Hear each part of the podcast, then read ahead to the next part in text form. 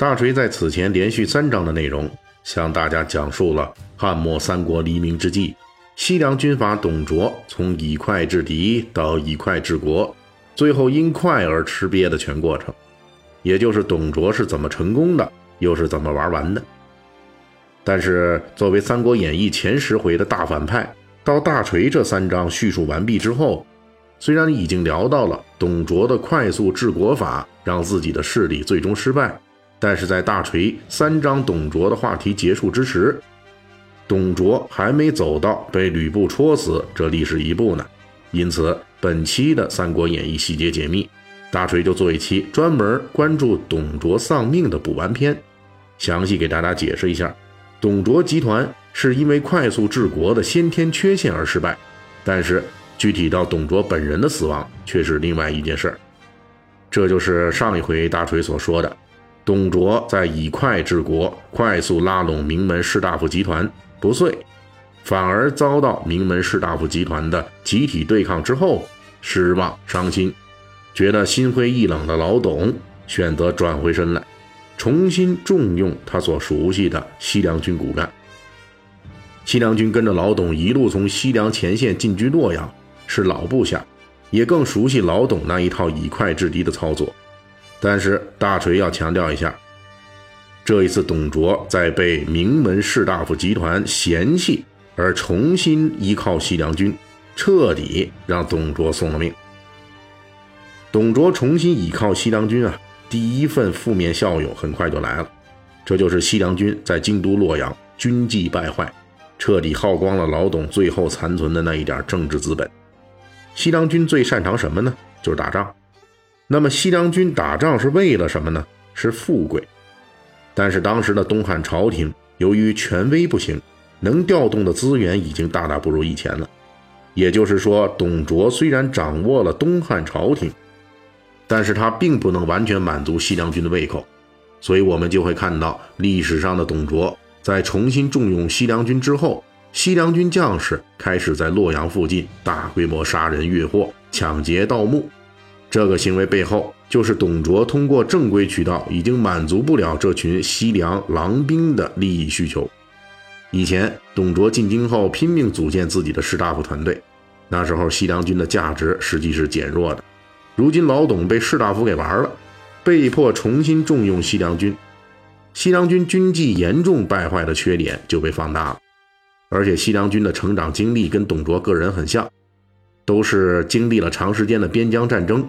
董卓能从边疆战争中培养出简单粗暴、快速制敌的习惯，西凉军上下也同样是这种行事逻辑和行为习惯。只不过老董还多少有点智商和文化。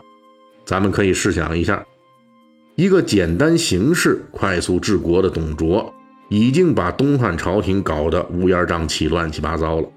董卓手下的西凉军，那就是相当于成千上万个智力更差、更迷信武力解决问题的低配版的破产版的董卓。成千上万个破产版董卓出没于东汉京都洛阳，这得把老百姓给折腾成什么样啊？如果西凉军的破坏作用只限于祸害老百姓，那董卓虽然属于道德指数锐减，还不至于那么快玩完。真正要命的是。西凉军重新上位之后，董卓就必须考虑并执行迁都回关中的计划。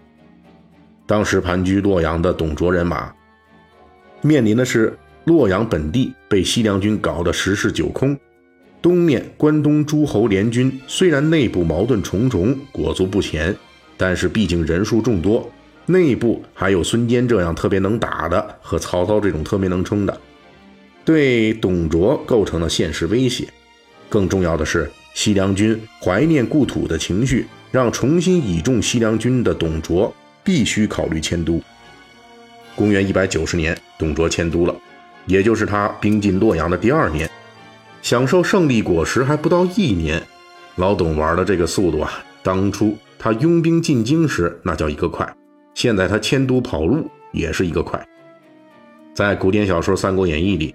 关于董卓迁都，罗贯中安排了董卓的谋士李儒，用小儿童谣来说服董卓，说什么东都洛阳气数已尽，西都长安则能兴旺董卓。其实这只是一种艺术加工。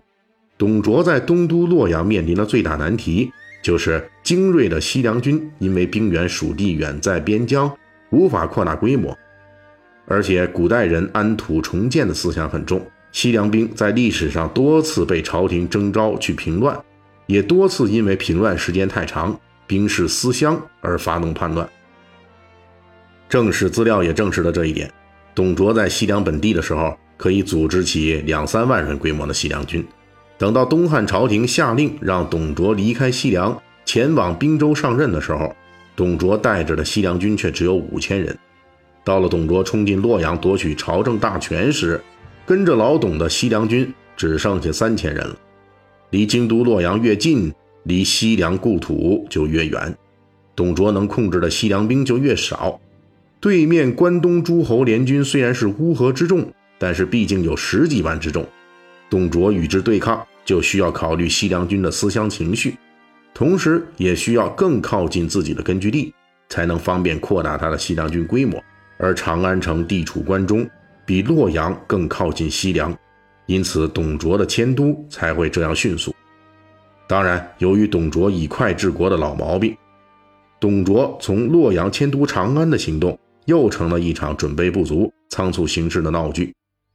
老百姓和军队由于缺乏物资补给，在长距离行军中导致人口大量死亡。老董的政治声望就这儿算是彻底清零了。但是此时的老董已经跟名门士大夫闹翻了，虱子多了不怕咬了。董卓来到长安之后，在长安以西修筑了梅屋。按照小说《三国演义》的描述，董卓离长安城二百五十里，别筑梅屋。一民夫二十五万人住之，其城郭高下厚薄亦如长安。内盖宫室，仓库囤积二十年粮食，选民间少年美女八百人食其中，金玉彩帛珍珠堆积不计其数，家属都住在内。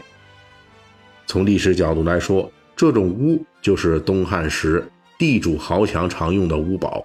我们现代人可以把它理解为董卓给自己家修的炮楼。在《正史后汉书》中记载了董卓自己解释修炮楼的动机：我在梅屋炮楼囤积了这么多物资、军火、钱粮，如果我的大业未来成功了，这个梅屋炮楼能够帮我雄居天下；如果我的大业没成功，守着梅屋炮楼吃饭也足够我养老了。请注意，这时候董卓大约六十岁，在人口年龄平均只有二十几岁的东汉末年，老董可以算是五分之四入土的老人了。如果说两年前董卓进京颇有乾坤一掷、赌命博富贵的意味，那么两年后老董退守长安之时，已经没有了当年的锐气。从最开始标发电举、春风得意，到后来搞不定文化人被反复伤害。老董饱受关东诸侯从政治到军事层面的接连打击，已经没有那么野心勃勃。董卓开始考虑退路了。这一考虑退路，董卓的生命最大危机也就跟着来了。董卓年纪大了，不像以前那样图谋进取了，但是西凉军可不这么想。董卓修筑炮楼要自保富贵，可是跟着他求富贵的西凉军远没有得到满足。老董安于现状。就意味着不会再有更大的好处到来，西凉军怎么可能答应呢？大锤在此前的丁原之死解密章节中就提到过，董卓的西凉军跟吕布的滨州军一样，都属于边疆五人集团，如同一群野狼，主人持续给好处才能让他们效力，一旦没有了这饵料，那么反食主人就是分分钟的事情了。董卓为了安抚西凉军，要西迁长安。迁都之后，还要把手下的西凉军头们李傕、郭汜、樊稠、张济等人分别派出去驻军各地。一方面要利用西凉军对抗关东联军，另一方面也是在安抚西凉军，用地方上的甜头堵住群狼的嘴巴。可是董卓虽然暂时安抚了西凉军，还有后来投靠的并州军饿着呢。杀董卓的吕布就是并州军的首脑人物。大锤在这里大胆推测一下，即便吕布不杀董卓，以董卓在长安表现出的不思进取的态度，必然带来分赃的不断减少。他手下的李傕、郭汜等西凉群狼，迟早也会干掉董卓的。如果说董卓事业的兴旺和崩溃，教训是快速，并不总是好事，那么董卓的生死族灭，教训就是养狼有风险，军阀头子不好当。